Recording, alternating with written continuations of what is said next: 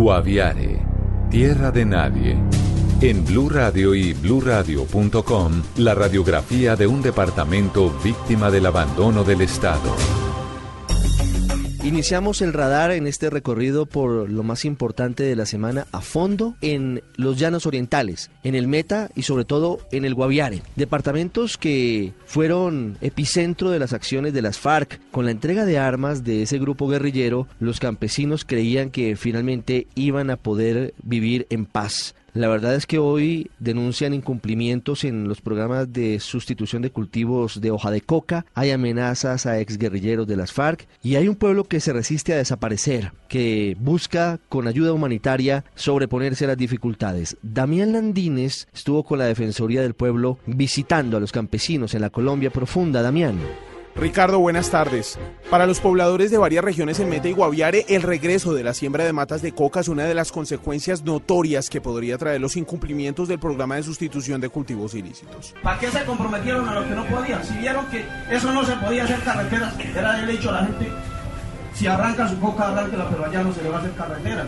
Viendo la crisis económica que sufren en la casa, sí estaría dispuesto a volver a sembrar. Para el defensor del pueblo, Carlos Alfonso Negret, esta alerta que emiten los propios habitantes genera una alarma sobre la llegada de la paz en el suroriente del país. El proceso de sustitución es el corazón de la paz, de modo que nos toca trabajar mucho, entonces con todas estas quejas, con más de 80 quejas que se recibieron. Vamos a trabajar con el consejero Archila. Los incumplimientos en la sustitución no es la única denuncia, pues otros líderes de la región señalan que la implementación de ese proyecto solo les está generando pobreza. Una bomba que vale 215 mil pesos tiene por 285 mil pesos. Una carretilla que vale 130 mil pesos tiene por 225 mil pesos. Nosotros no pensamos recibir ese proyecto porque viene muy caro. Es que la plata se la quedan es otros. La crisis humanitaria en Meta y Guaviare es tan grave que hay algunos pueblos condenados a desaparecer, como Puerto Alvira, que después de vivir una masacre perpetrada por los paramilitares,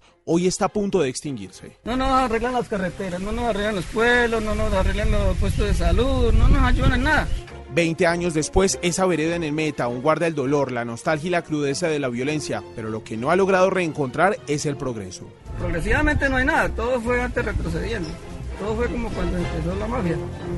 Todo era poquita gente, todo cuando empezó la mafia fue así también. La misión humanitaria de la Defensoría también llegó hasta Puerto Alvira, en donde se encontró con la cruda realidad y la crisis económica por la que pasan sus habitantes. Nos dedicaremos de la mano de ustedes eh, a hacer incidencia entre los organismos que tienen que hacerlo y que deben cumplirle a, la, a este par de poblaciones que sufrieron una masacre hace muchos años. Los rezagos de la guerra en Meta y Guaviare han traído consigo el regreso de las FARC por medio de su disidencia, desplazamientos forzados, incumplimientos en la sustitución y pueblos fantasmas que luchan contra el olvido. Este es un informe para el radar.